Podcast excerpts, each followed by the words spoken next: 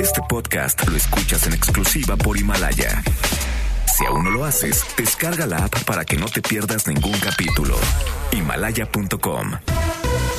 MBS Radio presenta Cero corrupción, que es un problema grave. Acabe la impunidad en México, que pague el que debe de pagar. will not fund border security. en directo con Ana Francisca Vega por MBS Noticias. Comenzamos.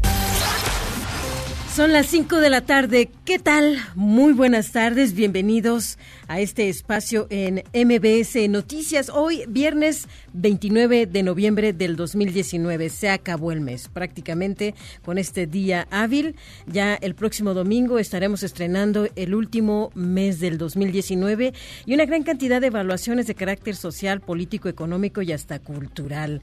Pensando en que, sin duda alguna, esta administración federal se ha metido en la vida y en los poros de la historia de cada uno de nosotros. Gracias por estar en compañía con esta frecuencia. Ana Francisca Vega no podrá estar con ustedes a lo largo de estas dos horas, pero nos ha encomendado que le informemos bien y en punto, como lo hacemos a continuación. Y, por supuesto, si usted tiene comentarios, propuestas, ideas, recuerde que estamos para escucharle a través de nuestras redes sociales, por ejemplo Facebook y Twitter, MBS Noticias. No se olviden, vean, observen. Revisen esta propuesta, es muy interesante. También tenemos nuestro sitio web, mbsnoticias.com, la app, súper útil, revísenla, MBS Noticias y también podemos verificar sus mensajes a través de el 5543 77 1025. Es una vía por WhatsApp. Bienvenidas, bienvenidos. En directo.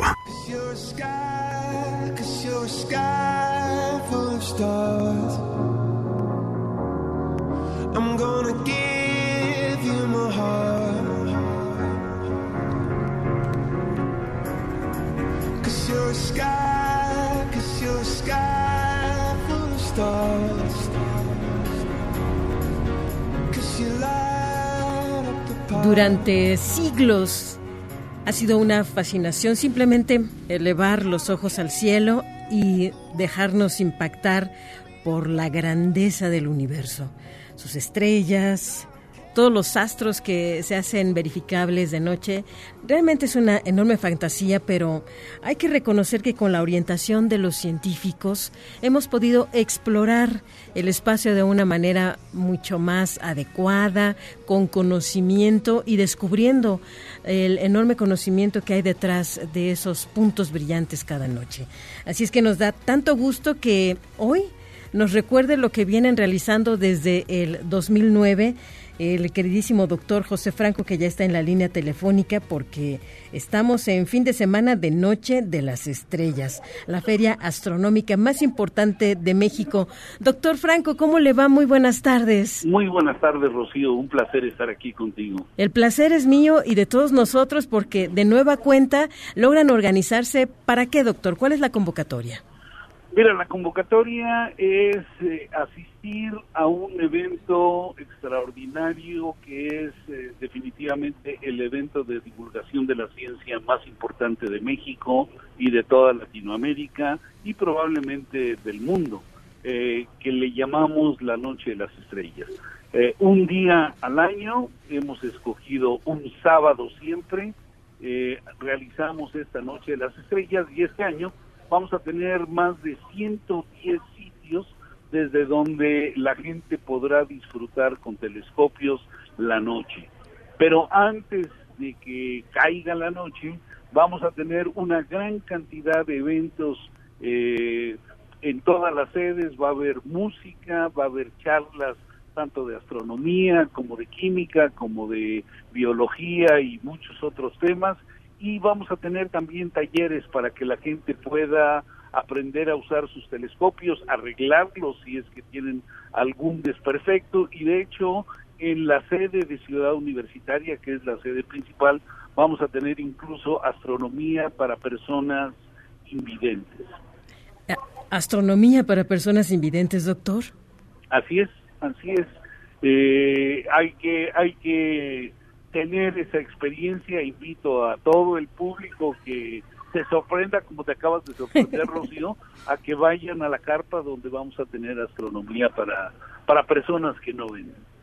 Es una propuesta del Instituto de Astronomía. ¿Bajo qué orígenes, doctor? Es decir, para ustedes ha sido muy claro que es necesario explorar el universo, pero el convocar a aquellos que son aficionados o incluso estudiantes o a cualquier incluso ama de casa que tenga interés en observar el cielo, ¿por qué es que abrieron esta oportunidad, doctor? Mira, el 2009 fue el año internacional de la astronomía y en ese año tuvimos durante todo el año muchísimos eventos asociados con la astronomía.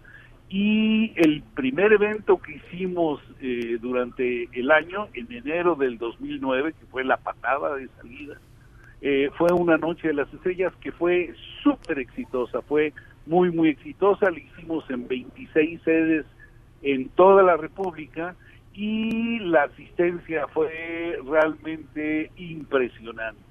Y la gente pues mostró que tenía mucha hambre, no únicamente de astronomía, sino mucha hambre de conocimiento sobre ciencia y tecnología. Entonces, a partir del 2009 lo hemos venido haciendo todos los años. Un sábado, escogemos un sábado durante la época de secas para evitar que vaya a llover y es un sábado porque deseamos que venga toda la familia. Los domingos son días de descanso, entonces deseamos que los niños, los jóvenes y los adultos estén todos juntos, si se puede en familia, en familia, para disfrutar de una tertulia, de una fiesta eh, de la ciencia y que en la noche se corona pues con la observación del cielo.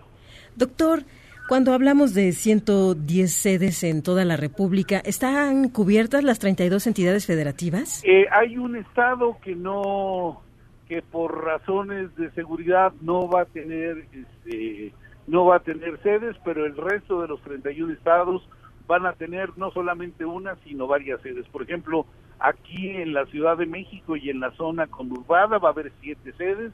La sede principal es Ciudad Universitaria, pero otra sede importantísima en el norte de la ciudad es el planetario Luis Enrique Erro, otra sede también muy, muy importante en la zona oriente es el Museo de Historia Natural en Chapultepec, también va a estar el Museo de Sosomo, el Faro de Tláhuac, eh, en fin, hay, hay muchísimas sedes aquí en, en, este, en la zona conurbada del Distrito Federal y luego hay varios estados que van a tener también un buen número de sedes. Por ejemplo, el estado de Puebla va a tener 21 sedes ahí para dar y regalar en Puebla.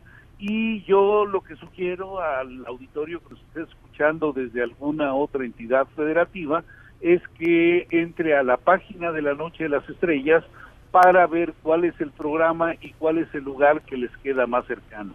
El, la página es www.noche de las estrellas, todo en una sola palabra, punto .org.mx. Doctor, ¿podemos saber qué estado no tendrá Noche de las Estrellas? Este, ¿para qué me quieres hacer decir una cosa que no quiero decir? Que la gente entre y pueda y pueda ver eso. Es otro de los retos que tenemos, ¿no, doctor? Otro de los Así retos. es, que... la seguridad es un Pero tema también estoy de y- acuerdo con ustedes, no estigmatizar ningún territorio nacional. Exactamente. Claro. Entonces, si entran a la página se darán cuenta. Ahora, doctor, todavía hay mucho por desvelar del universo que está directamente vinculado con la vida de cada uno de nosotros, ¿no? ¿Cuál sería aquel pendiente que tienen ustedes como científicos para seguir aportándonos mm, datos de lo que se observa hacia allá arriba? Pues mira, en la astronomía, como en todas las ciencias, cuando uno abre una puertita, cuando uno piensa que ya tiene una respuesta, se da cuenta que esa respuesta o esa puertita que uno abrió, pues este lleva a muchas otras puertitas. Entonces, el número de, de, problemas sin resolver es muy muy grande. Hay unos que, por supuesto, son más sexys que otros y por ejemplo, por ilustrar, en el caso de la astrofísica, hay una materia que desconocemos, pero que es la que es más abundante en el universo, o sea, sabemos que hay materia que desconocemos porque vemos la atracción gravitacional producida por esa materia, pero como no sabemos lo que es y no tenemos un mejor nombre, se le da por llamar materia oscura. Entonces la materia oscura es un enigma que ya lleva un buen número de años eh, ahí flotando, no sabemos qué es, y esto es un reto para la física en general, para la química y para todas las ciencias naturales.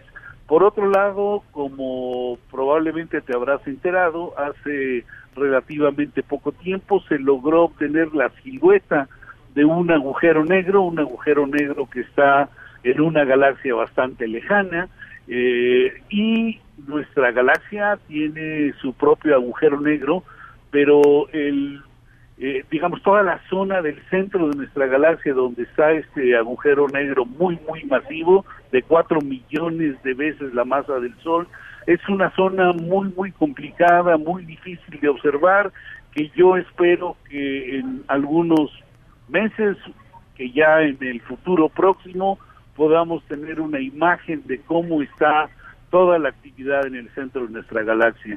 Y bueno, pues este hay un sinfín de preguntas, no únicamente en astronomía, en química, en biología, eh, etcétera. Sin duda alguna. Oiga, entonces, basta con apersonarse incluso si no se tiene telescopio, ¿verdad? Así es, mira, el, el evento es un evento totalmente gratuito. Eh, vamos a tener en Ciudad Universitaria cerca de 900 personas eh, trabajando como voluntarios para atender a las personas que vayan de visita. En todo el país va a haber un total de unas ocho mil personas trabajando como voluntarios para atender a la gente y pues este muchos de esos voluntarios son astrónomos aficionados que van a llevar sus telescopios y que los van a compartir. Y de una buena vez hago pues este una invitación a todas las personas que nos están escuchando que tengan un telescopio, pues que lo lleven a la sede y que lo compartan con el resto de las personas, porque es muy bonito observar eh, el cielo nocturno con un telescopio, sobre todo la luna en cuarto creciente, que es como va a estar el día de mañana. Doctor, ya por último, eh, sin duda alguna, cuando pensamos en 2019, tiene altibajo, sobre todo cuando nos ponemos la camiseta de México. Sin embargo, Observando las buenas nuevas en el caso de la astronomía, ¿cuál fue el gran logro de este año que estamos cerrando, doctor? Bueno, pues mira, el gran logro de la astrofísica mm, aquí en México fue ser parte del equipo que obtuvo la silueta del agujero negro supermasivo. Esta, esta, digamos, esta imagen que le dio la vuelta al mundo fue una imagen que fue lograda eh, sumando el la información que se obtuvo de ocho telescopios distribuidos por todo el mundo. Y el telescopio, el gran telescopio milimétrico que está en, en la Sierra Negra de, Puebla, eh, eh, fue pues el corazón de esta observación. Entonces, pues yo estoy muy orgulloso del trabajo que hicieron nuestros colegas para obtener esta imagen. Y nosotros también, doctor Franco. Pues gracias por la invitación, gracias por estas palabras y allá andaremos en esta noche maravillosa. No, pues va a ser un gusto eh, tenerte con nosotros y bueno, pues una invitación a todo el público. Que recibimos con mucho afecto. Que le vaya muy bien, doctor Franco. Muchas, muchas gracias. ¿eh? Hasta luego. Buenas tardes. Noticias en directo. Cuando son las 5 de la tarde con 14 minutos, nos acercamos a un tema que ha indignado y preocupado a la población de México y el mundo.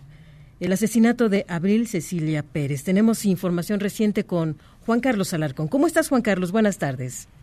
Hola, Rocío. Me da gusto saludarte. Muy buenas tardes. Abril Cecilia Pérez advirtió al juez Luis Alejandro Díaz que sentía temor tras escuchar que su esposo ex esposo Juan Carlos García le asistía el derecho para llevar su proceso en libertad y reiteró que su miedo estaba fundado en las amenazas y la golpiza que casi la llevó a la muerte en enero pasado. Al respecto, la procuradora capitalina Ernestina Godoy Ramos consideró que la mala actuación de los jueces derivó en la muerte de Abril Cecilia y lamentó que no haya prevalecido el principio de perspectiva de género. Escuchemos. Este tema es en particular de un par un jueces y magistrados. Parece que fue un error muy, muy lamentable, porque eso ocasionó, puso en riesgo a una mujer y ocasionó que esté muerta. Y eso es, la verdad es que en lo personal yo me siento muy, muy indignada eh, ante una situación así. Sin embargo, para el Poder Judicial Capitalino, el desempeño del juez de control Federico Mosco González ha sido durante ocho años satisfactorio. Opinión avalada por diez magistrados de diferentes áreas penales, detalla un documento interno del Poder Judicial al que MBS Noticias tuvo acceso. El juez Mosco tiene en su expediente diversos cursos de capacitación y actualización, entre los que destacan tres, ética judicial, violencia intrafamiliar en el sistema judicial de Estados Unidos y sistema penal acusatorio y derechos humanos. A pesar de los resultados favorables a su desempeño judicial, el Consejo de la Judicatura lo suspendió del cargo junto con otro juez, Luis Alejandro Díaz Antonio, para transparentar la investigación en su contra, así como las indagatorias en curso que tiene a su cargo la Procuraduría de Justicia Capitalina. De acuerdo con datos del proceso legal en contra de Juan Carlos García, el 20 de septiembre fue detenido en la Ciudad de México con base en una orden de aprehensión por el delito de tentativa de feminicidio. Durante la audiencia de control de detención celebrada un día después, la defensa del imputado solicitó la duplicidad del término, por lo que el 25 de septiembre el juez Mosco resolvió reclasificar el delito a violencia familiar y lesiones. Sin embargo, Rocío, el juzgador impuso la medida cautelar de prisión preventiva justificada y concedió un mes y medio para la conclusión de la investigación. La Procuraduría Capitalina apeló la vinculación a proceso por la modificación del delito y la defensa del el inculpado también se inconformó por la resolución del juzgador. De acuerdo con fuentes allegadas a la víctima, de la, de la familia de la víctima que tienen acceso a esta carpeta de investigación, el 3 de octubre, es decir, días después, el juez Mosco emitió un acuerdo en el que informa de las tres apelaciones a su resolución. Extrañamente, el recurso de inconformidad fue enviado hasta el 4 de noviembre de 2019, es decir, un mes después, y esto eh, evidentemente pues representa una situación bastante anómala, toda vez que un recurso de inconformidad debe ser prácticamente en el momento. Ese mismo día, el 4 de noviembre a las 13.30 horas, la sala notificó al abogado de la familia que admitió el expediente a trámite para análisis y dos horas después, es decir, a las tres y media de la tarde, resolvió dicha apelación.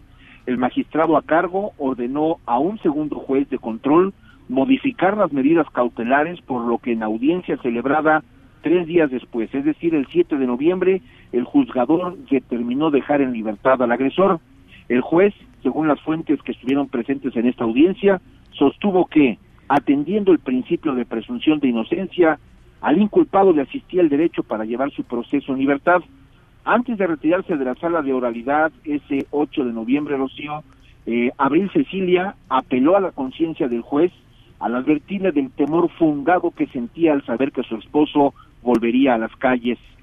Dos semanas después, la mujer fue asesinada a tiros en la alcaldía Coyoacán cuando se dirigía al aeropuerto capitalino. Rocío, el reporte que tengo. Solo un asunto, Juan Carlos. No podemos oslayar que el principal sospechoso en este escenario que nos has narrado de ser un posible autor intelectual de este homicidio es un hombre de enorme poder financiero económico. Sí, efectivamente, esta persona eh, pues desarrolló incluso una empresa en la cual eh, pues eh, llevaba a cabo las ventas en línea. Otra empresa también de mayor calado pues absorbió su propia empresa pagándole una suma multimillonaria en dólares incluso.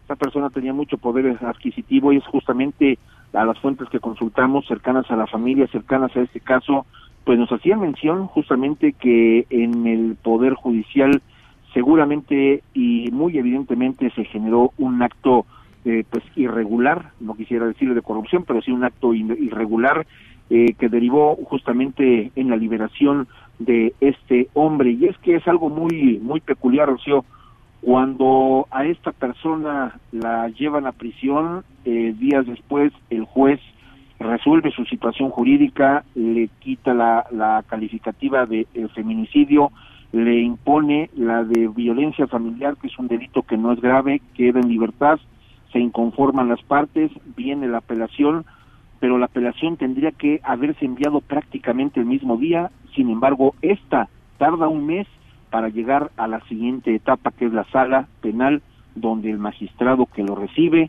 lo resuelve en tan solo un par de horas. Esa, esa solución que resolución que tomó el magistrado fue determinante porque él ordenó al segundo juez de control que modificara las medidas cautelares para que este hombre quedara en libertad. El segundo juez, pues ya prácticamente con la orden del magistrado, simple y sencillamente resuelve dejarlo en libertad, pero ese día de la audiencia que fue el 7, el 8 de noviembre, Abril todavía tuvo oportunidad al término de la audiencia de decirle al juez que sentía temor por eh, el hecho y el perfil violento de su exmarido y 17 días después la mujer es asesinada. Nosotros no vamos a olvidar esas palabras y esperemos que retumben en la mente de este sujeto. Muchas gracias, Juan Carlos. Muy buenas tardes. Buenas tardes. Una centena de mujeres vestidas de blanco salieron a las calles de San Pedro en Nuevo León y tenemos la información con Judith Medrano, nuestra corresponsal. Adelante, Judith. Buenas tardes. Gracias, Rocío. Te saludo con gusto. Al menos medio centenar de mujeres y familiares de Abril Cecilia Pérez Zagabón participaron en una marcha silenciosa por las principales calles de la colonia del Valle del municipio de San Pedro. Esto en protesta por las ambiciones de las autoridades judiciales en este feminicidio ocurrido en la Ciudad de México el pasado lunes cuando se dirigía al aeropuerto. Vestidas de blanco, por tanto, cartulinas con una cruz morada y la leyenda ni una más ni una menos exigieron que este crimen del que se presume está involucrado el ex esposo Juan Carlos García, exdirector de una empresa de ventas en línea nacional e internacional, no impune. Así lo mencionó su hermana, la hermana de Abril. Vamos a escuchar a Ana Pérez Aragón. Hemos recibido la mejor respuesta por parte de la Procuradora General de Justicia. Nosotros no vamos a descansar hasta que este caso sea liberado, sea escuchado y vamos a insistir hasta la última instancia para que esto se resuelva. Te comento que la movilización fue convocada por la Asociación Denuncia, que tiene más de 10 años atendiendo a víctimas de violencia. Rosaura Guerra, presidenta de esta asociación, señaló que hace un par de semanas Abril acudió a comprar unas flores de Nochebuena que vendían para apoyarla a esta asociación en la que Abril buscaba apoyar. Su familia comentó que también buscan diversas acciones para que ninguna mujer sea violentada. Vamos a escuchar de nueva cuenta a Ana Pérez Cagao lo que ella inició no se va a quedar así, que a través de ella y derivado de esto tan terrible que ocurrió, nosotras las mujeres no vamos a permitir que ni una más pase por un caso de violencia. No podemos seguirlo tolerando, ni en Nuevo León, ni las mujeres de Nuevo León, ni las mujeres de México, ni del mundo. Este caso lo tenemos que hacer de manera internacional porque no podemos permitir que las mujeres sean pisoteadas, humilladas, ni violentadas de ninguna manera. Te comento que el día de hoy habrá una marcha en la explanada de los temas en Monterrey ante la crisis de feminicidios en México y en Nuevo León para hacer un llamado y combatir la violencia contra las mujeres. Este evento es convocado por la Asamblea Feminista de Nuevo León y habrá un performance titulado Un violador en su camino. El día de mañana hay otra marcha en la cual también se va a realizar de manera pacífica y silenciosa. Esto en el municipio de San Pedro. Y todo esto es por el feminicidio de esta San Petrina que ha conmocionado a la comunidad no solamente de aquí de Nuevo León, sino de todo México. Esa es mi información, Rocío. Muy buenas tardes. Gracias, Judith Medrano. Que te vaya muy bien. Muy buenas tardes. Y hasta Palacio Nacional se cuestionó a las autoridades sobre la muerte de Abril Cecilia Pérez. Hatsiri Magallanes, muy buenas tardes. ¿Qué tal, Rocío? Buenas tardes. Tras lamentar y reprobar el caso de Abril Pérez, quien fue asesinada el pasado lunes luego de que fuese, pues liberaron a su exmarido principal sospechoso de este ataque, el presidente Andrés Manuel López Obrador dijo que la Suprema Corte de Justicia de la Nación, que dirige Arturo Saldívar, pues debería atender este caso. En su conferencia mañanera, López Obrador refirió que hay antecedentes de que los jueces pues no le brindaron la protección debida a la víctima. Vamos a escuchar reprobable que sucedan estas cosas, más cuando interviene el Poder Judicial y hay antecedentes de que no se le brindó protección, que no hubo apoyo, al contrario se dejó en libertad al agresor. Esto lo tiene que ver la Suprema Corte de Justicia. Estoy seguro el presidente de la Suprema Corte de Justicia va a atender este asunto. Bueno, en ese contexto destacó también el proceso de limpia que se lleva a cabo en el Poder Judicial. También recordó el proceso de integración del Consejo de la Judicatura que se está llevando a cabo. Vamos a escuchar nuevamente. Se está llevando a cabo pues eh, una limpia en el Poder Judicial. Me consta que están siendo castigados jueces, magistrados, ministros, como no había sucedido antes. Ahora se está integrando el Consejo de la Judicatura. Ayer ya presentamos nuestra propuesta. Va a ser miembro del Consejo de la Judicatura. El reporte que tengo, Rocío. Hatsiri, muchas gracias. Buenas tardes. Buenas tardes. Y esto que nos narraba Juan Carlos Alarcón lo ha subido en la experiencia propia el diario Reforma, como Abril le relató al juez que ella y sus hijos eran perseguidos por violencia doméstica. Escuchemos. Toda mi familia estamos demasiado afectados, tenemos muchísimo miedo. El Señor nos tiene investigadores privados, nos siguen, nos siguen. Él manifestó ya en el juicio civil durante todo, a mí me siguieron durante muchos años y ahorita me siguen todavía en Monterrey, nos damos cuenta que nos están siguiendo. No podemos vivir en paz. O sea, el Señor sigue haciendo uso aquí, yo no entiendo cómo. O sea, habla por teléfono, habló por teléfono a la escuela de mi hijo, él estando aquí ya detenido, no sé cómo le hace. Este, mi hijo tenía un viaje a Disney en el extranjero, este, que se lo ganó en la escuela. El señor habló nada más para perjudicarlo, a decirlo que no, que no fuera el niño. ¿Por qué? No sé, no lo entiendo. O sea, ¿por qué quiere dañarlo? O sea, ¿por qué lo daña él? ¿Por qué nos sigue dañando a nosotros?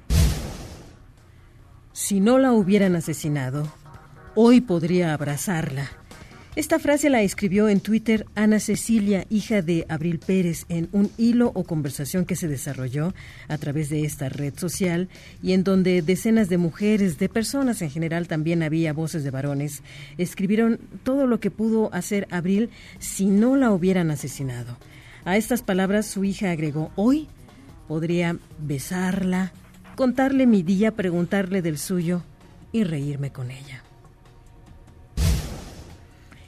El pasado lunes, en medio de esta jornada mundial en contra de la violencia que se ejerce hacia la mujer, hubo una experiencia muy peculiar en Chile que de hecho está en una protesta desde hace varias semanas de carácter social y en donde las mujeres han tenido una participación muy importante, pero a diferencia de otros puntos del planeta en donde se observó una enorme violencia por parte de ellas, de las mujeres, Aquí en eh, Chile se llevó a cabo un performance muy especial por parte del colectivo feminista Las Tesis. Estas chicas de Chile han pedido a todas las mujeres del mundo que se pronuncien el día de hoy del modo en como ellas lo hicieron, de una manera inteligente, sensible y pacífica. Y sobre ello nos reporta Nora Bucio. ¿Cómo estás, Nora? Rocío, te saludo con gusto y de la misma forma al auditorio. Y como bien lo comentas, la colectiva Aquelarre Violeta y Marea Verde reunió a decenas de mujeres en el Zócalo de la ciudad. Yo te diría que ya no son decenas. Esto fue al principio. Ahora son centenas de mujeres aquí en el Zócalo de la Ciudad de México para realizar la intervención Un violador en tu camino, que incluye una protesta con cantos y bailes y 100% pacífica para protestar contra la violencia de género.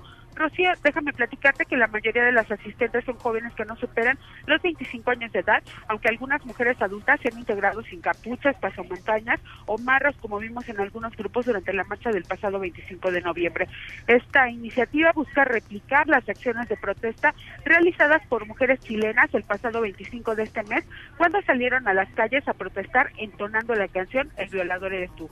Si me lo permite, Rocío, escuchamos un testimonio sobre esta intervención de María Verde. Es una intervención de unas compañeras chilenas que nos convocaron, que se llaman las tesis, y pues convocaron a todas las mujeres en toda Latinoamérica para que se convocaran en conjunto a las 5 de la tarde del día de hoy se van a estar haciendo todas estas manifestaciones en todo toda Latinoamérica. Entonces, en contra de la violencia machista. En contra de la violencia de género, la violencia machista, violaciones, desapariciones y feminicidios. Las mujeres que se dieron cita en el Zócalo de la capital del país portan pañuelos verdes en el cuello o anudado en la muñeca que representa el derecho a decidir sobre su cuerpo. Rocío está casi a punto de iniciar esta performance. Déjame decirte que también algunas portan pañuelos violeta para protestar contra la violencia de género.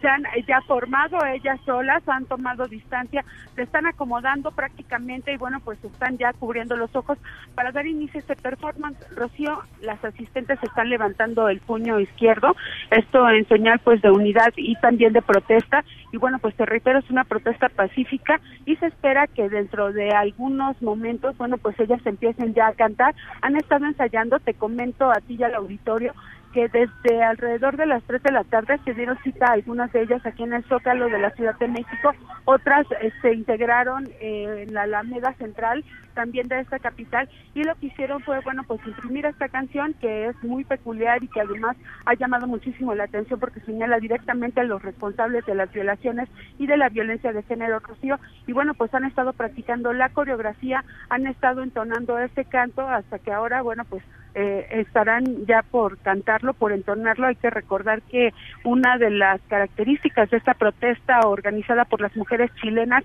es que los ojos estaban vendados, Rocío, así es que bueno, pues obviamente no podrán leer la letra de la canción, aun cuando muchas de ellas la traen impresa, pero sí se la han aprendido y bueno, pues espera que ellas la estén entonando dentro de algún momento. Déjame decirte, además, que hace unos minutos, bueno, pues era un número reducido de mujeres las que se encontraban aquí en el Zócalo.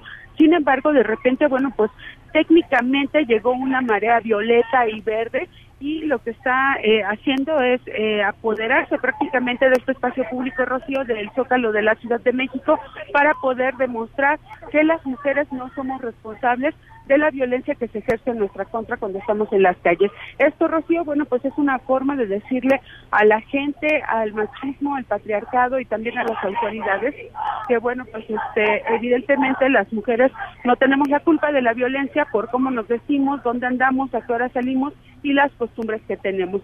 Rocío, ya algunas de las asistentes, bueno, pues están coreando la hora porque ellas eh, pretenden ya empezar esta eh, manifestación y bueno pues están técnicamente eh, están técnicamente pues ya a la espera de la indicación para poder entonarse, reitero, esta canción eh, conocida como El violador eres tú y también bueno pues para poder bailar. Algunas están ya con los ojos cubiertos, otras por tanto te reitero este pañuelo, ha salido alguna bandera de la diversidad también y están pidiendo a gritos que se toque ya este silbato, el que muestra obviamente Rocío el momento en que habrá de iniciar este performance. Nora, ¿hacia dónde se dirige la mirada de estas inconformes? Hacia Palacio Nacional, evidentemente, es hacia donde está la dirección de esta protesta y bueno, pues te lo reitero, un número importante de mujeres que también ha logrado aglutinar a un número importante de medios de comunicación y de ciudadanos quienes están pues a la espera, Rocío, de que esta protesta llegue a las autoridades federales, a la ciudadanía en general y sobre todo, bueno, pues a este sistema machista. La gente alrededor. La gente alrededor, Nora, ¿cómo reacciona? Sí, Rocío, pues están a la expectativa, tranquilos también, a la espera eh, obviamente de que inicie esta participación, esta actividad, esta protesta pacífica. Y bueno, pues llama la atención esta organización. Las mujeres empiezan ya a clamar para poder participar en ello. Hay que recordar, Rocío, que también, bueno, pues esta actividad convocada por la colectiva Violeta y la Marea Verde no solamente se realiza aquí en la Ciudad de México, sino que se ha convocado eh, a todas las ciudades en el país, perdón, para poder realizar esta actividad. ¿Por qué? Porque con ello se quiere demostrar que las mujeres no solo protestan de manera violenta, también lo hacen de manera pacífica, pero en la exigencia del respeto a los derechos, el derecho a poder transitar, a poder decidir sobre su cuerpo y también, bueno, pues a demostrar que no eh, se puede eh, continuar con este clima de violencia en contra de las mujeres. Rocío. Y que le daría, Nora, una vuelta de página a las experiencias que han dejado las últimas movilizaciones feministas. Además, porque si recordamos la del pasado 25 Rocío, bueno, pues algunas manifestaciones de violencia, yo reitero, no atribuibles a estas organizaciones, sino más bien a algunos grupos infiltrados que pretendían, bueno, pues dejar en mal a las mujeres que se manifestaron en aquella ocasión. Eso es importante, ¿verdad, Nora? Porque tú las observaste, eran muchas más las que iban de manera pacífica que aquel centenar que se comportó de una manera tan violenta. Así es, así es. De hecho, algunas de ellas protestando precisamente porque consideran que este tipo de protestas violentas, bueno, pues distraen la atención eh, distraen la atención de quienes eh, tendrían que tener el foco encima, es decir, las víctimas de los feminicidios, las víctimas de la violencia y quienes están exigiendo, bueno, pues intervención de las autoridades para poder eh, terminar con este tipo de situaciones que no generan ni justicia, que generan más violencia y que además ponen en riesgo a cada una de las mujeres. Déjame decirte que han vuelto a levantar el puño izquierdo las mujeres y lo que están eh, diciendo, Rocío, es que van a hacer un conteo después de este toque del silbato que está a punto de iniciar. Y bueno, pues en cuanto se dé este silbatazo, es cuando ellas estarán recibiendo esta señal, Rocío, para poder entonar esta canción, que además, bueno, va a marcar, como ya bien lo señalabas, historia en esta ciudad e incluso en el país, porque se está replicando un modelo chileno de mujeres que se han manifestado, que están haciendo revolución, Rocío, y que, bueno, pues también salieron a demostrar de manera pacífica que si lo que se quiere es ver mujeres organizadas, bueno, pues lo van a hacer. Vamos a escuchar, Rocío está a punto de iniciar este performance, eh, vamos a tratar de han hecho ya un conteo. Inicia.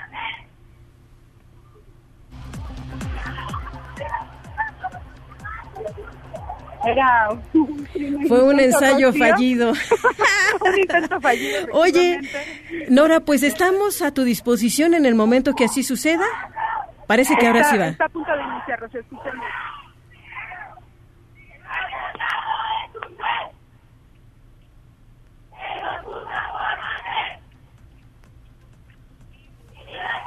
¿Qué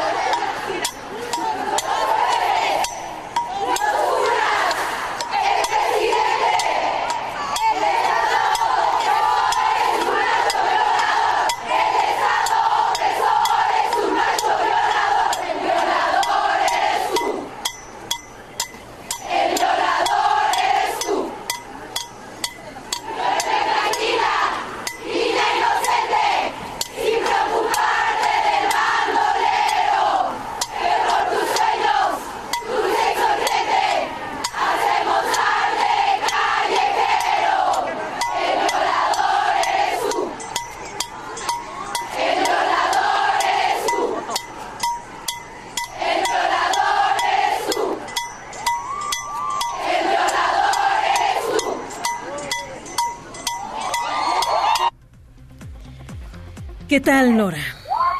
Pues Rocío, impresionante, impresionante. Está llena la Plaza de la Constitución, ¿no? Totalmente coordinadas. Efectivamente, yo supondría que calcular este número de inicio va a resultar un poco complicado porque, eh, bueno, pues la mitad, efectivamente, como lo dices, un poco más de la mitad de la Plaza de la Constitución ha sido tomada por estas mujeres que protestan de manera pacífica, Rocío, para eh, exigir un alto a esta violencia feminicida violencia de género. Han salido algunas bengalas de humo violeta que se han activado ya en este momento. Las mujeres empiezan a abrazarse, a felicitarte, a felicitarse, a celebrar, Rocío, que este, esta actividad, esta protesta pacífica ha resultado de manera adecuada. Sin ningún incidente y bueno, pues están pidiendo volver a repetirla. Eh, bueno, pues eh, te lo reitero, la mayoría de estas mujeres que participan el día de hoy son muy jóvenes y están, bueno, pues promoviendo este cambio, este cambio sin violencia, Rocío, para exigir, bueno, pues te lo reitero, un alto para la violencia de género, Rocío. Así las cosas como escuchas en el Zócalo de la Ciudad de México, donde ahora las chicas están saltando y bueno, pues eh, gritando que el que no brinque es, macho. Bueno, pues les vamos a dejar, Nora, junto contigo, en esta fiesta de protesta y de resistencia ante la verdadera violencia que hoy en día viven las mujeres en México y en el mundo. Y te rogamos que estés muy pendientes, esperemos que esto no derive en ninguna otra circunstancia paralela. Por el momento, muchas gracias por este reporte, Nora. Gracias, Rocío. Seguimos pendientes y muy buena tarde a ti y al auditorio. Hasta pronto. Nos gustaría que pensaras en qué momento supiste que necesitabas un seguro de auto. ¿Fue acaso cuando escuchaste esto? ¿Y cuándo pensaste en un seguro de hogar? ¿Fue cuando recibiste las llaves de tu nueva casa?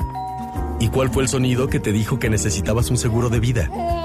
Seguros Banorte. Seguro de auto, de hogar y de vida. Banorte no está para que lo ames, está para asegurar lo que amas de la vida. Aplica restricciones, términos, condiciones, aviso de privacidad y requisitos de contratación en banorte.com. En directo con Rocío Méndez, en ausencia de Ana Francisca Vega. Regresamos. Este podcast lo escuchas en exclusiva por Himalaya. En directo con Rocío Méndez, en ausencia de Ana Francisca Vega. Continuamos. Finanzas personales con Ana María Rosas. En estos momentos ya a las 17 horas con 43 minutos y Ana María Rosas nos da tanto gusto como editora de la sección Valores y Dinero de El Economista que nos acompaña en esta tarde de viernes. Estamos cerrando noviembre, pero en algunas familias seguramente, Ana, están despidiendo a una figura entrañable del hogar, como suele ser la mascota y en este caso los perritos. Tenemos entendido, Ana, que tú ya atravesaste por algo similar. Te mandamos un abrazo muy, muy cariñoso.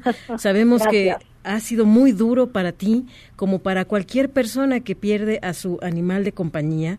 Son figuras entrañables en cada uno de nuestros hogares y por ello comprendemos lo que estás atravesando. Y también agradecemos esta solidaridad porque cuando se pierde al animal de compañía hay que pensar en todo, incluso en que no los puedes dejar por el cariño que les tenemos en principio, ni en la calle ni en el parque, porque además es un asunto que prohíbe la ley. ¿Qué sucede? claro que no, ¿Qué sucede cuando nos enfrentamos, como lamentablemente tú has experimentado en los últimos días, Ana, cuando perdemos un animal de compañía? Ay, pues sí, hace exactamente cuatro semanas fue bombona. Pero bueno, ya les había yo hablado de ella justamente eh, para cuando era, dónde los vamos a dejar si nos vamos de vacaciones. Afortunadamente, pues estuvimos juntas mucho tiempo. Y pues te cuento, Rocío, pues según datos precisamente del Instituto Nacional de Estadística y Geografía, siete de cada diez hogares cuentan con una mascota, animal de compañía, de los cuales el 89% son perros, ¿no? Y por eso, como lo acabas de, decir, pues cada día es más común escuchar que alguien de, nuestra familia, nosotros mismos, ¿no? Tenemos que decirle adiós a nuestra mascota, ¿no? Que es pues un integrante más. Y hace unos meses, Luis Morales, director general de la funeraria Huellitas en el Cielo, nos explicó que eh, un servicio para mascotas, como lo acabas de decir, pues tiene muchas razones que van desde conservar los restos de, nuestro animal de compañía a través de otra forma física, así como pues la parte ambiental, que lo acabas de decir, ¿no? Eh, la Ciudad de México no cuenta con lugares accesibles para enterrar a nuestros animalitos y bueno, con esto se evita un foco de infección, porque pues los principales servicios son de cremación, Rocío, ¿no? Y bueno, desde hace aproximadamente, aproximadamente, perdón, cinco años, aumentó la demanda en un 25%, ¿no? Y bueno, pues en el mercado existen diferentes opciones, tanto en el sector público como en el privado, pues para darle este último adiós a nuestras mascotas, eh, que van desde el servicio médico para, para dormirlos ya cuando están muy viejitos o tienen una enfermedad que pues que les impide ser autosuficientes, ¿no? Y también hay diversas maneras u objetos en los que podemos depositar las cenizas de, pues, de nuestros amiguitos, ¿no? Y de acuerdo con información proporcionada por estas mismas empresas, que como te digo, cada vez hay más, eh, se realizan tan solo en la Ciudad de México entre 10 y 15 servicios al día eh, en, en cada una de ellas, ¿eh? Inclusive en algunos casos tienes hasta que hacer fila, ¿no? Hace poco vi una serie de estas que están de moda, una serie española, donde le preguntan a su dueño si quería que su chucho, que así le dicen en España, en este caso a, lo- a los perritos, estuviera con otros otros animalitos en la eternidad y el hombre se queda pensando y dice, oye, pues sí estaría muy bien que estuviese acompañado, ¿no? Porque siempre él, él narra que su perro era muy solitario, ¿no? Pero pues esto ya depende de cada quien, pero también es una opción este, que sean en conjunto esta despedida, ¿no? Perdona Eh, esta pregunta, Ana. Sé que va a sonar muy vulgar, pero hay que reconocer que no todos tienen suficiente dinero en el bolsillo para afrontar una tragedia. Sí, ¿Es caro? Sí, es la verdad. Ah, Hay costos, te digo, si, si es en conjunto puede haber desde 500 pesos, que sigue siendo una cantidad importante, pero siempre puedes llegar a algún acuerdo. Generalmente esto lo haces a través de las veterinarias, porque siempre va a haber un veterinario por medio, ¿no? Como son los hospitalitos de nuestros perritos. Y generalmente las veterinarias te, da- te abren opciones para, para poderte ayudar. Y si no en la UNAM, quiero decir esto, en la UNAM hay un servicio, pero servicio de cremación y pues sí tiene, tiene un costo, pero es un costo más accesible. Y te digo, si es en conjunto, que finalmente pues son los restos de tu, de tu, de tu animalito, de tu, de tu compañerito, eh, pues esta es una buena opción, pero pues hay muchas, hay hasta, no sé, de cinco mil pesos o más, donde incluso tú acompañas a tu, a tu animalito, hay salitas de cremación, estos ya son lugares más, este, pues es, equivale al galloso, es el anuncio de los, de los perritos, ¿no? Eh, eh, pero ya, eh, ya es un costo mayor a cinco mil pesos, ¿no? También tiene mucho que ver el tamaño del, del animalito, porque pues tarda más tiempo en la cremación, ¿no? Son varios aspectos a tratar y como te decía, ya hay muchas empresas que, que lo hacen. En el caso de la UNAM, básicamente es la Facultad de Medicina. Veterinaria y Zootecnia, ¿eh? Donde habría que, que acercarte. Y eh, los servicios pri- privados, mm, quien tiene animalitos ya los empieza a conocer, ya hay como muchas comunidades, ¿no? Está Funeral Ped, Animal Rest, Huellitas en el Cielo, eh, Cremasorios Laica, hay muchos, ¿no? Y por ejemplo, las urnas ecológicas, pues te los dan en un saquito de yute, ¿no?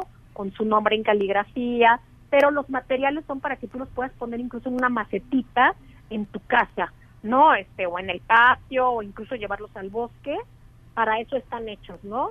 Y bueno, hay otras, hay otras urnitas especiales que te pueden poner incluso la foto de tu animalito, ¿no? Estas ya, no sé, son más de dos mil pesos, ¿no? Pero te digo, siempre hay opciones, como tú dices, bueno, hay gente que de plano, pues con trabajo tienes en el animal, ¿no? Eh, pero siempre ha- hay opciones. Eh, ha- hay gente que usa el estilo viejo, todavía aquellos que tienen patio. Una vez me decía una compañera, pero ¿quién tiene patio? Le digo, aunque no lo creas, hay gente que tiene patio.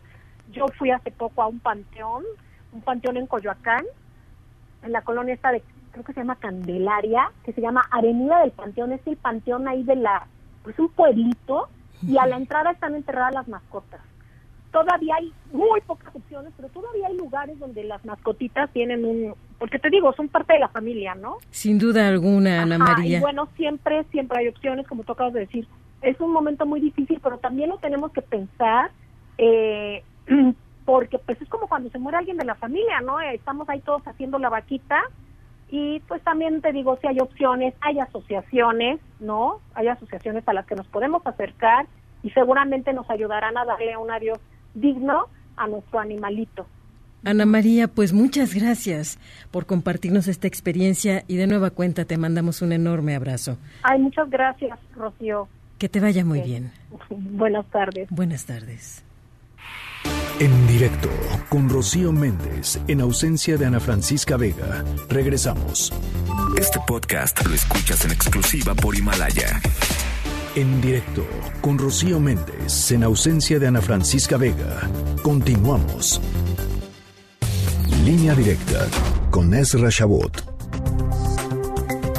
Qué fortuna la nuestra que este 29 de noviembre tendremos la oportunidad de conversar con Ezra Shabot, que durante varios años ha seguido las líneas del poder y del dinero. Estamos a unos días de que se cumpla el primer año de gobierno del presidente Andrés Manuel López Obrador. Muy buenas tardes, Ezra. ¿Cómo estás?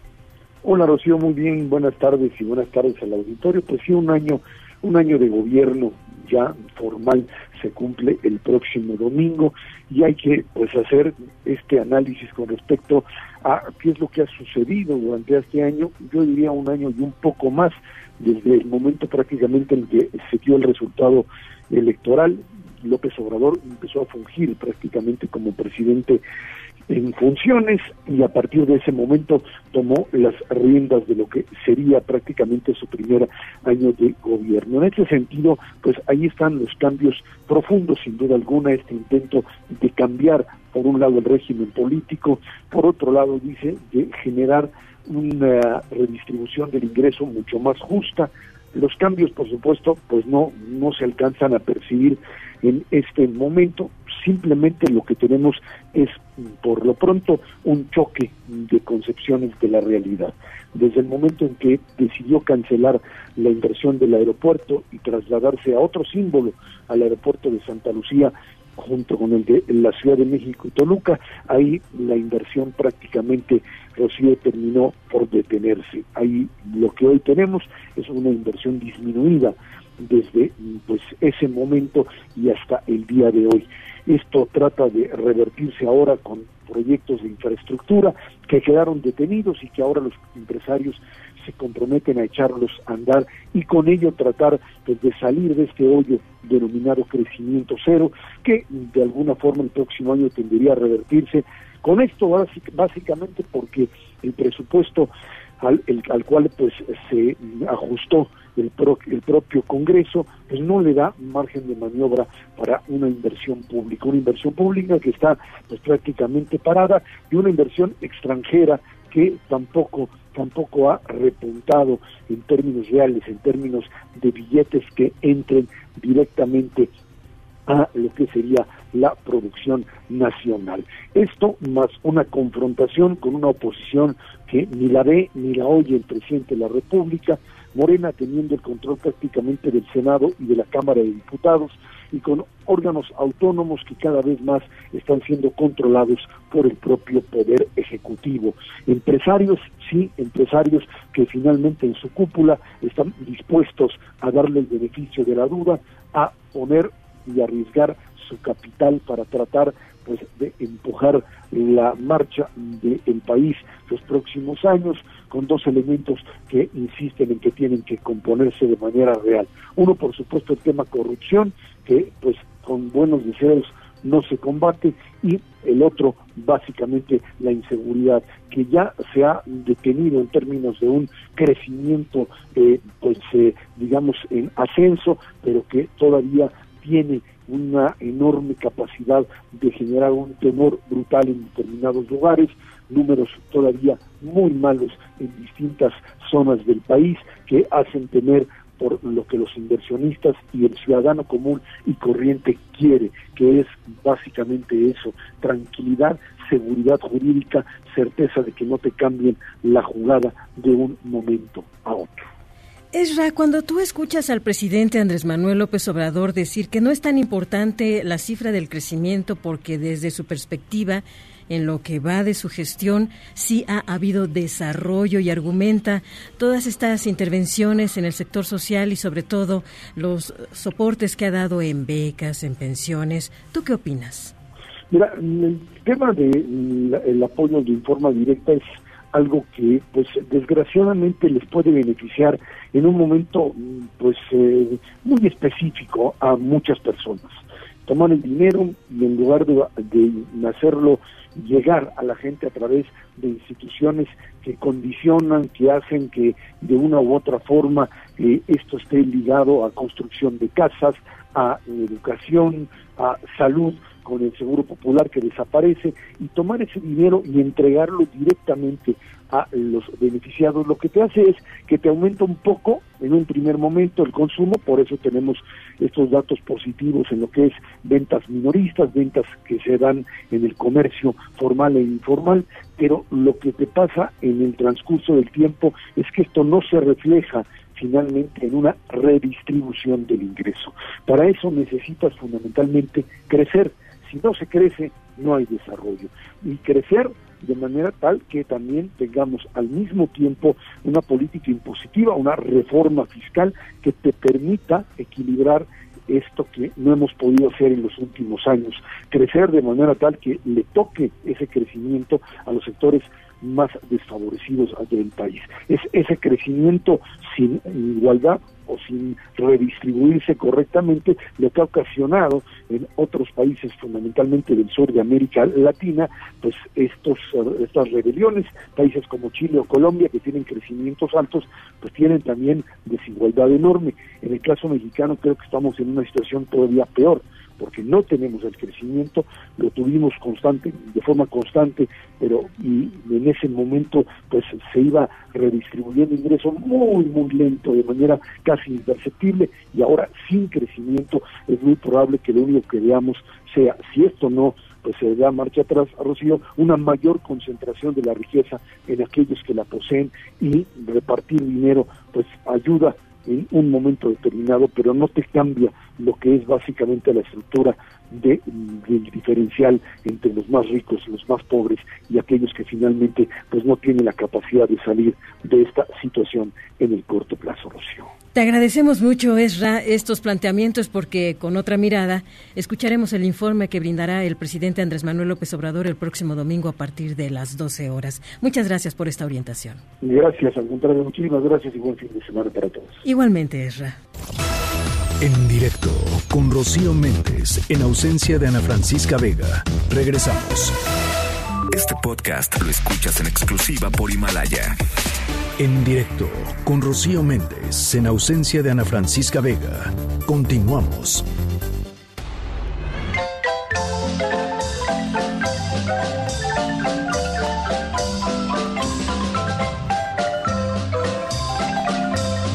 Este hermoso sonido de la marimba nos lleva a un punto muy especial de la República Mexicana, efectivamente, Chiapas.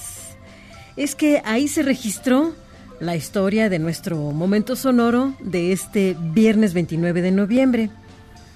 En las brisas de Grijalba, Comitán, Chiapas, alguien se portó muy mal. Destrozó, causó daños, no espantó a la gente porque también tiene una personalidad que no espanta a nadie, más bien genera mucha simpatía, pero pues ni modo. Por este tipo de comportamiento tuvo que ser reprimido y es una manera en cómo Oaxaca se distingue en el mundo porque en realidad aplica la ley, nos parece, de una manera muy extrema. En un ratito les vamos a contar de qué se trata.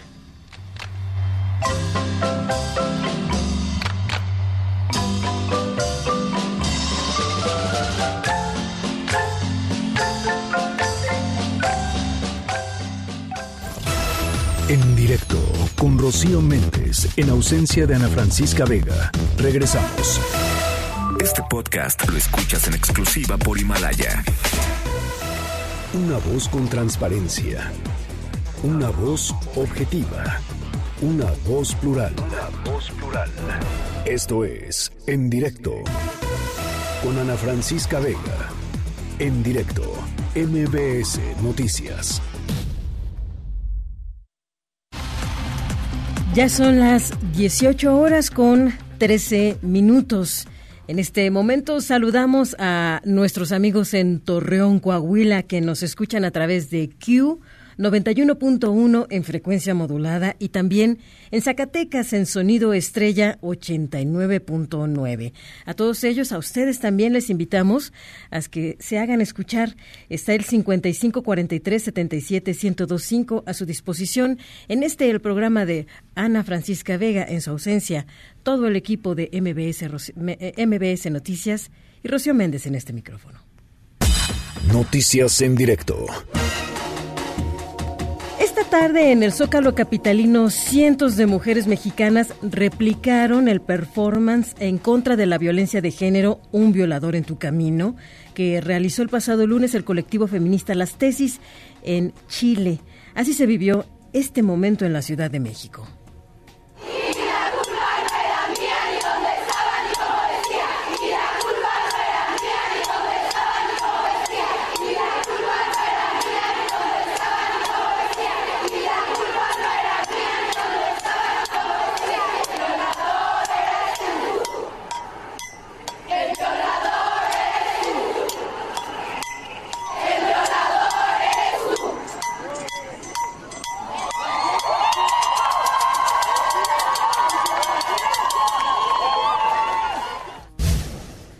La Procuraduría Capitalina busca revocar la libertad de Juan Carlos García, ex esposo y principal sospechoso del feminicidio de Abril Pérez.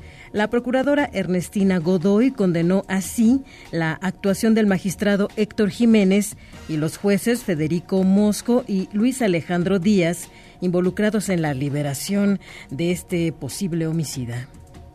Este tema es en particular de un par jueces y magistrados. Parece que fue un error muy, muy lamentable, porque eso ocasionó, puso en riesgo a una mujer y ocasionó que esté muerta. Y eso es, la verdad es que en lo personal yo me siento muy, muy indignada eh, ante una situación así. Y desde el Museo de Memoria y Tolerancia en el Centro Histórico de la Ciudad de México, el escritor Mario Vargas Llosa calificó el gobierno del presidente Andrés Manuel López Obrador. Vamos a escuchar. Pues yo lo veo mal, yo lo veo mal, yo lamento decirlo porque digamos quiero mucho a México, tengo, tengo mucha admiración por México, yo quisiera que México jugara un papel absolutamente fundamental como el gran país que es en, en América Latina. Y mucho me temo que este gobierno esté retrocediendo un poco a México que comenzaba a salir de esa dictadura perfecta, felizmente no era tan perfecta, era bastante imperfecta, felizmente para los, para los mexicanos.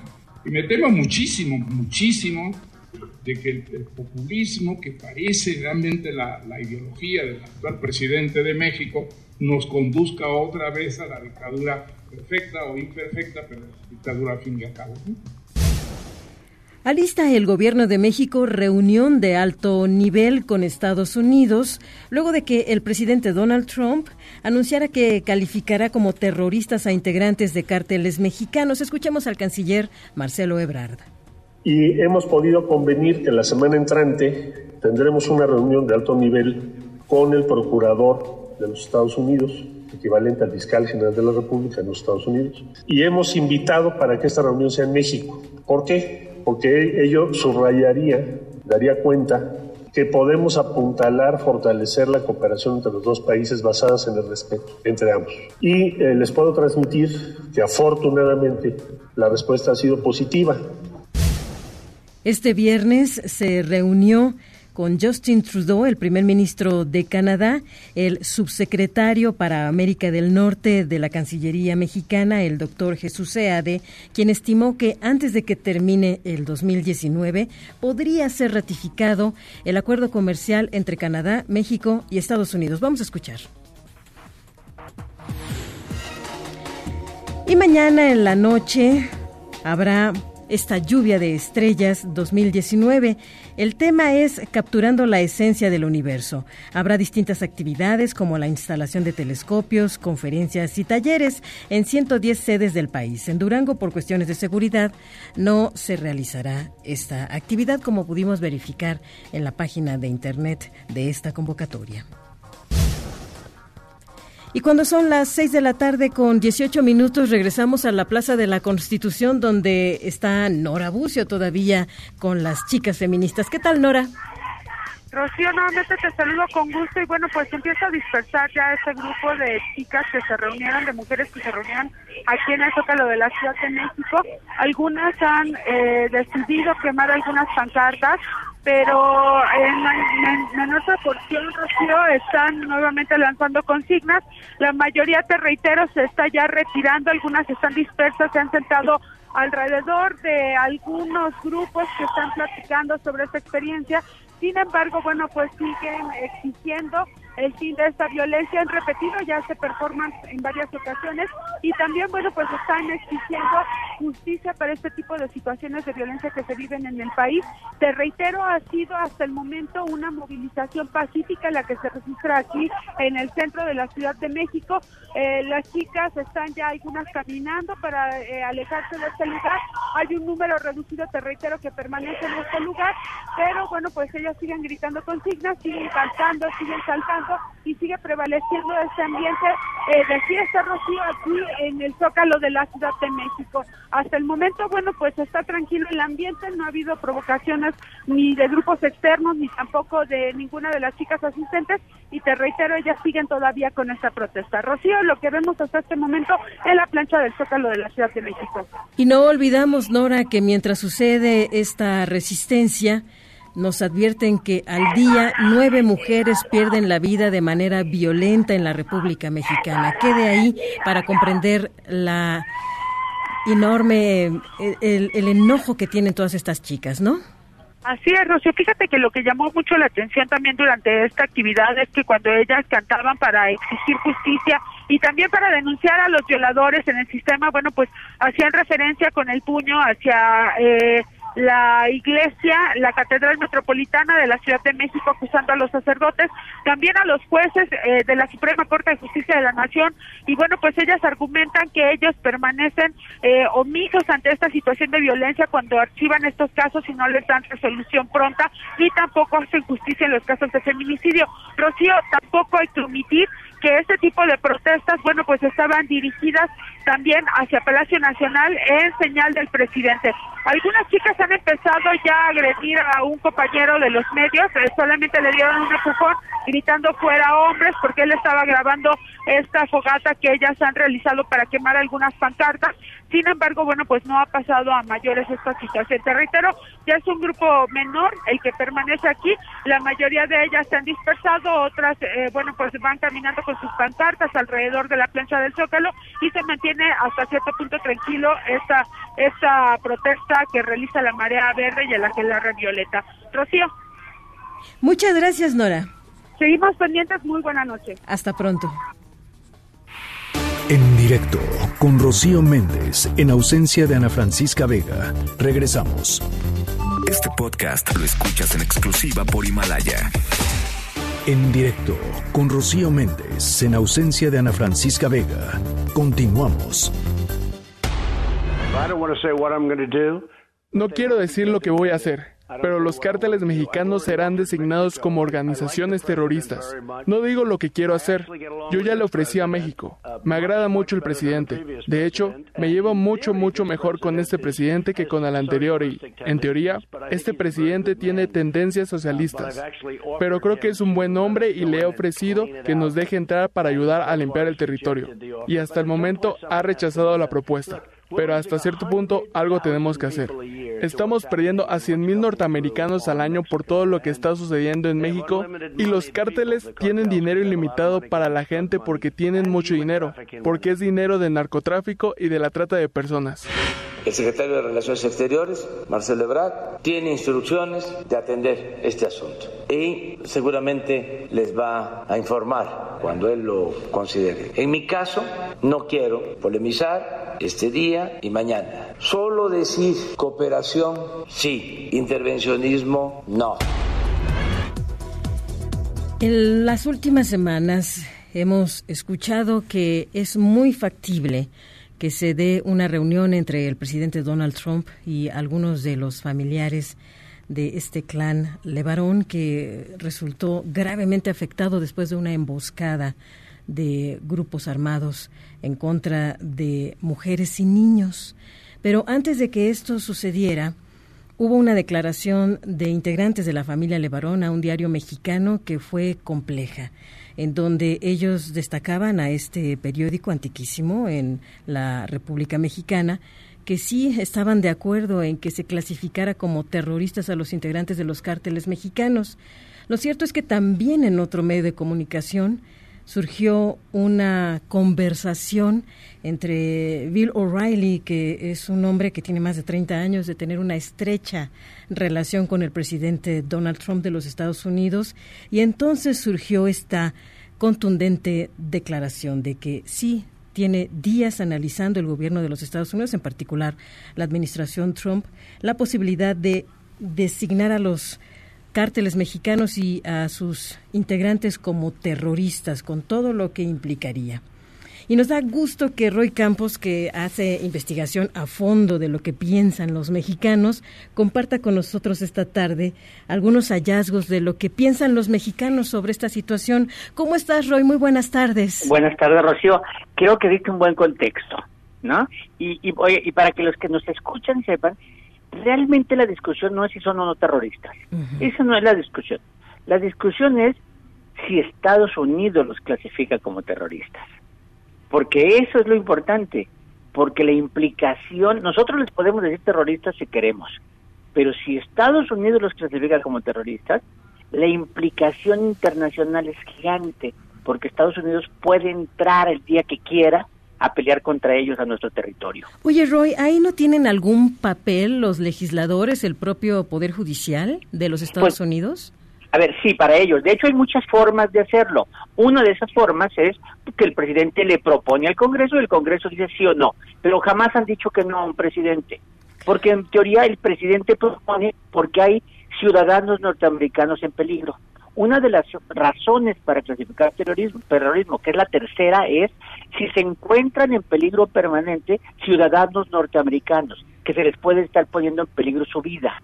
Y el asunto de Levarón pone en ese contexto. Los Levarón dicen, somos norteamericanos, estamos amenazados, estamos en un peligro permanente, y entonces los legisladores norteamericanos, en cuanto Trump se los proponga, tienen siete días para decidir, y seguramente decidirían, sí, clasifícalos como terrorismo. Porque es, si no, es como negar protección a, los, a sus ciudadanos. No se atreve nadie a votar en contra de eso. Claro. ¿Y qué piensa el mexicano promedio, Roy? Ahí, ahí te va, mira. Primero la pregunta normal es, ¿usted cree que los narcotraficantes, que estas bandas son o no terroristas? Así en principio, preguntado así, 49% dice sí son terroristas y el 46% dice no son terroristas. El margen es de alguna forma corto, ¿no? Exacto, están empatados. Digamos que hay una división de mexicanos que dicen sí y otros no. Seguramente los que están sufriendo más fuerte la inseguridad te dicen claro que es terror y los otros que desde la ven desde más lejos dicen no, no es terror. Bueno, pero cuando le pongo el nombre a las personas dicen, a ver, Trump dice que son terroristas y López Obrador dice que son solo delincuentes. ¿Con cuál postura está de acuerdo? Ahora sí le pongo apellido para que a ver si, si poniendo quién lo propone hay cambio. Sí hay un cambio. El 46 que decía que es delincuente sube al 50.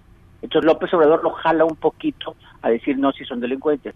Pero el- odio que tenemos por Trump hace que ese 49% que decía que eran terroristas te digan, ah, si lo propone Trump, entonces no es cierto, es 37%.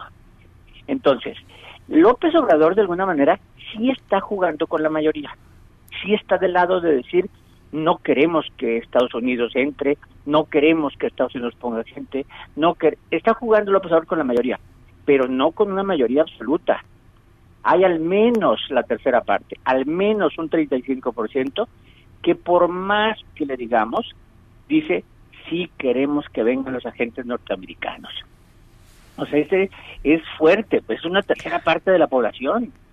Entonces, pues sí, eh, porque en el fondo dicen, México no puede, que vengan a ayudarnos. Incluyendo el gobernador de Guanajuato, por ejemplo. Eh, por ejemplo, o el de Tamaulipas, que dijo que eran terroristas. O sea, sí, sí ha habido como declaraciones. De hecho, nosotros podríamos pensar, si se trata de generar terror, pues sí son terroristas, pero no estamos de acuerdo en que Estados Unidos meta gente aquí. De, de- de hecho, al final pregunto, oigan, Estados Unidos nos quiere colaborar, ¿cómo nos debe colaborar? ¿Con inteligencia, con información o con combate? Que nos meta hombres al combate. Y no, la mayoría dice con inteligencia y con información. No queremos que entre gente. Y otra, fíjate nada más, esto es bien interesante porque es, ¿por qué Trump propone esto? Porque los mismos mexicanos no son tontos en ese sentido. A ver, ¿usted cree que Trump de veras quiere acabar con la inseguridad? O sea, ¿está preocupado o solo está en campaña de reelección? Pues 83% dijo, no, pues es, es reelección. Realmente le importamos poco. Entonces sí ubican muy bien que Trump no es un, un superhéroe que quiera salvar a México, sino que nos está usando de pretexto para su campaña de reelección. Como fue en la primera campaña, que hablaba de violadores y los migrantes. los, bad hombres, ¿no? Los bad hombres. Y, y, luego aquí este año ya nos amenazó con aranceles y ahora nos amenaza con declarar terrorista y el TEMEC no se firma, pues está en campaña. ¿no? Y, yo creo que no, el lunes que entra, en una reunión el martes que entra, creo, ¿no? Eh, aquí en México. Creo que no nos van a declarar terroristas a los cárteles mexicanos eh, luego, luego, pero nos van a tener amenazados todo el tiempo de aquí a noviembre, que es la elección. Imagínate. Oye, revisando este documento de las distintas de los distintos resultados que obtuvieron, hay una pregunta que realmente me parece bien delicado lo que lograste identificar cuando consultas. Algunas personas dicen que existe una guerra contra el crimen organizado. Si fuera una guerra, ¿quién va ganando? Vamos perdiendo. 62% te dice va ganando el crimen y solamente 16% te dice va ganando el gobierno. O sea, si fuera una guerra, y puse el, el si fuera, porque la declaración de guerra la retiró López Obrador al menos, ¿no? Él dijo, no, esto, es una guerra y nada de balazos. Pero si fuera una guerra, ¿quién va ganando? Van ganando el crimen organizado. No vemos avance de la inseguridad y entonces vamos perdiendo. Y no más eso, cuando les pregunto cómo los ven respecto a un año al crimen, ¿lo ven más fuerte o igual de fuerte? No, 58% dice, están más fuerte hoy que hace un año. Entonces sí se piensa que los cárteles han crecido, se han fortalecido. Yo creo que el efecto Culiacán vino a cambiar mucho de las percepciones de que se le vio así como que no pudieron contra él. Roy, ¿algún otro detalle que te gustaría compartir de esta investigación? Mira, a mí algo que me dio gusto es que más allá de López Obrador o de Trump, como que sí hay un no queremos que Estados Unidos entre. O sea, esa, esa parte sí me gustó el resultado, aunque no sea la mayoría absoluta, no, hay un 35% que casi casi está en, por entregarnos, entréguense y que entren los norteamericanos porque no podemos. Pero sí hay una mayoría, más del 50%, que ayúdennos si quieren, denos dinero, denos inteligencia, denos armas, lo que quieran, pero no se entren a nuestro país. Y yo creo que es correcto, porque si los dejamos entrar, no van a salirse nunca. Roy, solo brevemente antes de despedirnos, ¿tendrías algún comentario de este repudio que se ha observado? También hay gente que les defiende, pero es parece ser mucho más sobresaliente el repudio en contra de la familia Levarón por estos planteamientos ante el gobierno de los Estados Unidos. Mira, para mí, o sea, para mí esto es producto de la polarización que hemos sufrido todo este año. O sea, porque en este momento cualquier persona que critica alguna medida de López Obrador es casi casi atacada. Y los Levarón no es que estén a favor de nadie, de hecho está en contra del gobernador de Chihuahua, que es del PAN, o la gobernadora de Sonora, que es del PRI, y les critica a los dos, o del presidente, que es de Morena. Es decir, no es que esté jugando para ningún partido, pero es una víctima, y entonces, como ciudadano norteamericano, algún dijo a Trump, clasifiquen terrorismo y vengan a ayudar y se le echaron encima porque lo toca, lo tomaron así simplemente como una crítica a la, a la estrategia del López Obrador. Creo que no se lo merecen, no se lo merecen los de varón, me gusten o no me gusten, pero son víctimas y el dolor de ellos no lo podemos entender si no estamos ahí. Claro. Roy, muchas gracias por estos comentarios. Al contrario, Rocío, saludos. Que te vaya muy bien, Roy Campos.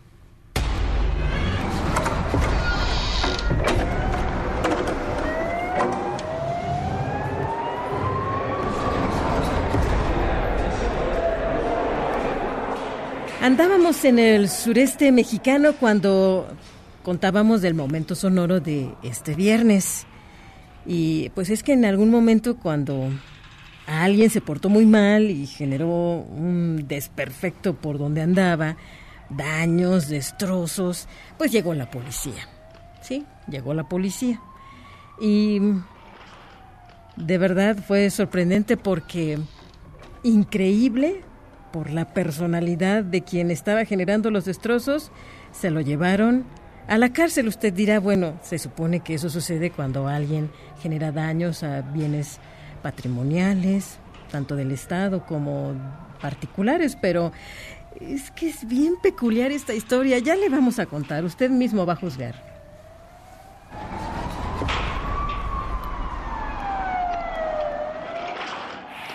En directo con Rocío Méndez, en ausencia de Ana Francisca Vega. Regresamos. Este podcast lo escuchas en exclusiva por Himalaya. En directo con Rocío Méndez, en ausencia de Ana Francisca Vega. Continuamos. Muchas Muchísimas gracias por sus comentarios. Nos dice Carlos Enrique, por favor díganle a Ana Francisca Vega que le deseo lo mejor ahora que presenta su obra Mexicanos como yo en el mejor escenario de la cultura en México, hablando de el fin del año, que es la Feria Internacional del Libro de Guadalajara. Ahí llega lo mejor de lo mejor y por supuesto está Ana Francisca Vega. Nosotros también le deseamos lo mejor a Ana. Seguro va a ser una gran reunión con sus lectores allá en Jalisco. Y Sofía nos pide que por favor consideremos su caso. Está pidiendo donadores de sangre o negativo para apoyar a su primo. Él se llama Óscar Olivares está hospitalizado en el ABC de Observatorio. Faltan 12 donadores. Si usted está en capacidad de apoyarle es para que este joven pueda sobrevivir y necesitan una sangre muy especial o negativo. Estamos a su disposición para, si necesita hacer algún contacto con Sofía, se comunique con nosotros. Y Leticia nos comenta, tengo 80 años y en espíritu estoy con estas chicas, las escuchó igual que usted, igual que todos nosotros, en el momento exacto en que estaban expresándose en solidaridad con todas las mujeres que han padecido violencia en el mundo. ¿Podríamos escuchar lo que dijeron estas muchachas? Nos está pidiendo Leticia para que se entienda lo que dicen. Con todo gusto, Leticia. Va algo así como el patriarcado es un juez que nos juzga por nacer y nuestro castigo es la violencia que no ves. El patriarcado es un juez que nos juzga por nacer y nuestro castigo es la violencia que ya ves. Es feminicidio, impunidad para mi asesino, es la desaparición, es la violación y la culpa no era mía, ni dónde estaba, ni cómo vestía. El violador eres tú.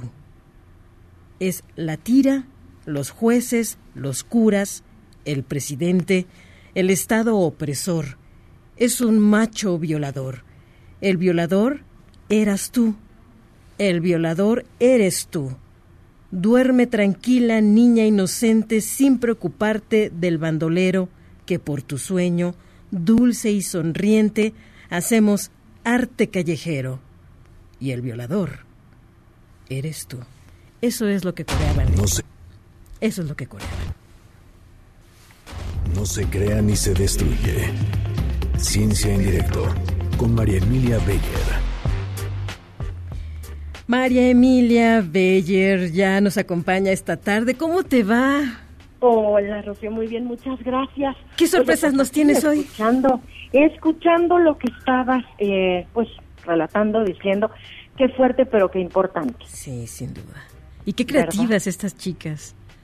A mí me sorprenden los jóvenes de todo el mundo, incluyendo los mexicanos, son gente viva, muy sensible, muy inteligentes, pero sí reconozco que los jóvenes chilenos, las jóvenes chilenas, están siempre pensando en su, en su ser con la sangre de patria. Este hecho de la dictadura que vivieron con Pinochet los hizo muy sensibles y despiertos y por supuesto se resisten a ser sometidos, a ser sometidas. Así es, un activismo importante, ¿verdad? Sí. Pero fíjate que, bueno, pues un poco para entrar en materia de justamente estos jóvenes y qué puede esperar un joven actual, ¿verdad?, de un futuro, pues preparé una notita este para ustedes que tiene que ver con los con los que se consideran los mejores puestos de trabajo y los peores puestos de trabajo a futuro, es decir, no hoy, sino de acuerdo a cómo irá creciendo esa rama, esa disciplina, esa área de trabajo, como se considera que en el mundo, es decir, en promedio, podrían algunas carreras pues ser más eh, amables, ¿no? Con los jóvenes que hoy las estudian o menos amables por por cuestiones de saturación y demás, ¿no? Entonces te quiero contar acerca de esto. Mira, eh, hay una ah, hay una investigación realizada por una empresa que se llama Career Cast que analiza los mejores y los peores trabajos y va revisando para ello distintos aspectos como desde luego el salario anual, ¿no? Cuánto gana al año una persona que haya estudiado determinadas cosas, pero lo interesante es que no solo se va por el dinero, también analiza, por ejemplo, cuáles son las posibilidades de crecimiento que tiene esa disciplina del conocimiento. En este caso hicieron la prospectiva hasta el 2026. Eh, ese dato es muy importante porque yo creo que tenemos que pensar en que hay chavos que hoy están estudiando en la universidad una carrera y cuando lleguen al mercado laboral, eso ya no va ni a existir o habrá tecnología nueva para la cual no estudiaron y que es en la que les darían trabajo. Entonces es necesario también mantener como una mentalidad abierta y esta, esta compañía junto con varias universidades de Estados Unidos, se ha dado la tarea, pues eso, de buscar esa posibilidad de crecimiento del área hacia el 2026. Desde luego, también han estado buscando la posibilidad a nivel mundial, bueno, de un nicho de trabajo, ¿no? ¿Cuántas plazas, cuántas contrataciones en esta perspectiva futuro tendrán ciertas carreras comparadas con otras que a lo mejor están ya saturadas o que un poco disciplinariamente en una sociedad que avanza tanto, pues van hasta de y entonces te voy a contar que el número uno, sin duda alguna, o sea que si los jóvenes que nos escuchan quieren hacer una apuesta por un futuro laboral adecuado, pues tomen esto en cuenta. El número uno, sin lugar a dudas, es el manejo de datos en computadora. Ya sea, o sea, ojo, ya no ingeniero en sistemas, que hace algunos años era como la apuesta. Hoy esa ya no es la apuesta, la apuesta es quien sepa realmente hacer estadística, quien sepa hacer análisis de datos, quien sepa hacer minería de datos, quien pueda manejar Big Data. Entonces ahí es en donde en realidad se ve una perspectiva enorme a futuro. Desde luego hay que entender entonces de sistemas, pero también hay que entender de estos otros aspectos. Eh, también una carrera que aparentemente tiene para el futuro muy buena proyección es el estudio de la genética. Desde luego la genética aplicada también a la, a la, a la medicina, pero eh, por estas cuestiones de medicina personalizada y demás, pero la genética está muy bien amparada en estos estudios. Los psicólogos industriales, ojo, ya no las cuestiones de terapias individuales, sino los psicólogos que puedan ir y aportar y afrontar y ayudar a abatir el famosísimo estrés laboral, el burnout, que luego nos tiene tan molidos a todos. Bueno, pues ellos son eh, algunas de, las personas que podrán encontrar nichos interesantes de trabajo. Los matemáticos, y bueno, por ahí aparecen algunas otras profesiones que sabemos que siempre vamos a requerir, como los médicos y tal, pero ya en lugares bastante más abajo, ¿no? Ahorita, sobre todo, lo que es este análisis y otros semejantes, porque también la revista Popular Science hace este tipo de estudios y demás, eh, ha hecho estos estudios, pues, lo que nos dicen es que las carreras STEM, es decir, las ligadas con la ciencia o la tecnología, la ingeniería o las matemáticas, son las que a futuro se vislumbran como eh, pues las mejores porque podrán otorgar, no solo están pensando, insisto, en estos grandes sueldos, sino simplemente podrán otorgar una garantía laboral. Entonces, cruzando estas matrices de un buen sueldo, pero que sí haya espacio, sí haya nichos, sí haya oportunidades, entonces se encuentra que estos son los los trabajos que del futuro, digamos. Y los que de plano, de plano, fíjate que esto un poco como que dije, ay caray, los que de plano, de plano, según este análisis, como que ya están un poco saturados y al menos de aquí al 2026 no van a estar necesitando de mucha gente son, ahí te va, o sea, los conductores de radio y televisión, de verdad, o sea, yo, bueno, yo también hago radio y tele, entonces yo lo vi y dije, ay, no, bueno, caray, ¿no? Pero un poco justo lo que dicen es que ahorita, si tú hicieras un análisis demográfico, los que estamos, digamos, al aire, no somos suficientemente grandes para irnos pronto, es decir, todavía estamos en los nichos. Entonces, los jóvenes que vienen detrás, para cuando traten de entrar a esos nichos, pues a lo mejor los van a encontrar ocupados, ¿no? Entonces, por eso están diciendo, a ver, cuidado con esto, porque pues si se juntan demasiados queriendo solamente un pequeño nichito, pues entonces obviamente va a estar complicado. Eh, por cuestiones de seguridad, chofer de taxi, eh, prácticamente en todo el mundo, es lo que sacó la calificación más baja. Y por cuestiones de seguridad también, los reporteros, y lo sabemos, cuántos amigos eh, periodistas pues han sufrido de verdad, este, bueno, pues vejaciones en lo que y va del año. de verdad hasta perdido la vida, ¿no? Entonces, esos son los que se encuentran como en la parte más complicada, insisto, no es por el sueldo, sino en este caso por el riesgo a la vida, esta entrega al trabajo que pues a veces también hay, hay que honrarla, ¿no? Porque qué bárbaros, qué valientes, pero que les cobra eh, pues verdaderamente a veces hasta la vida misma, ¿no? Entonces, bueno, eh, eso por ese lado. Pero yo quería cerrar este día con una nota del que a mí me parece uno de los trabajos más bonitos, aunque no sea el mejor pagado, aunque lo que sea en la ciencia. Y lo desarrolla una neurocientífica que se llama Marina Dávila. Ella trabaja para la Universidad de Portsmouth en el Reino Unido. Y fíjate que lo que ella analiza es las diferencias eh, en los bebés humanos y en otros primates superiores como orangutanes, gorilas, bonobos, chimpancés. Eh, lo que ella analiza es el efecto de las cosquillas y analiza la risa de los bebés. Entonces hace comparaciones, ¿no? Conductuales entre si los primates superiores también se ríen más o menos al mismo tiempo que nosotros, si se ríen por las mismas cosas, si tienen el mismo tipo de cosquillas.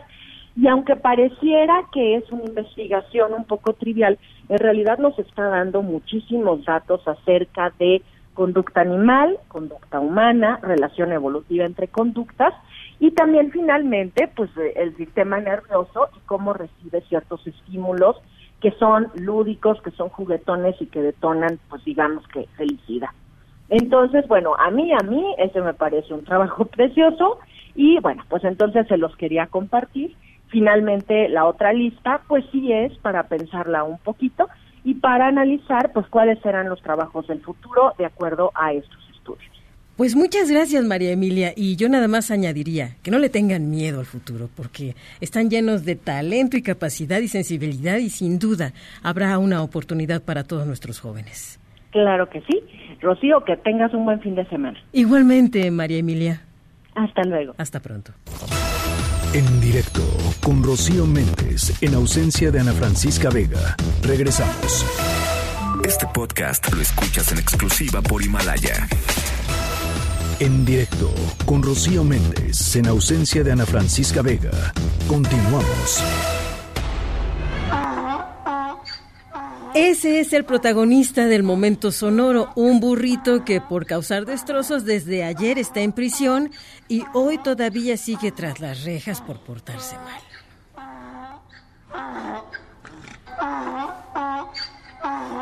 Ya nos vamos. Que tengan un excelente fin de semana. MBS Radio presentó En directo. En directo. Con Ana Francisca Vega. Por MBS Noticias. Este podcast lo escuchas en exclusiva por Himalaya. Si aún no lo haces, descarga la app para que no te pierdas ningún capítulo. Himalaya.com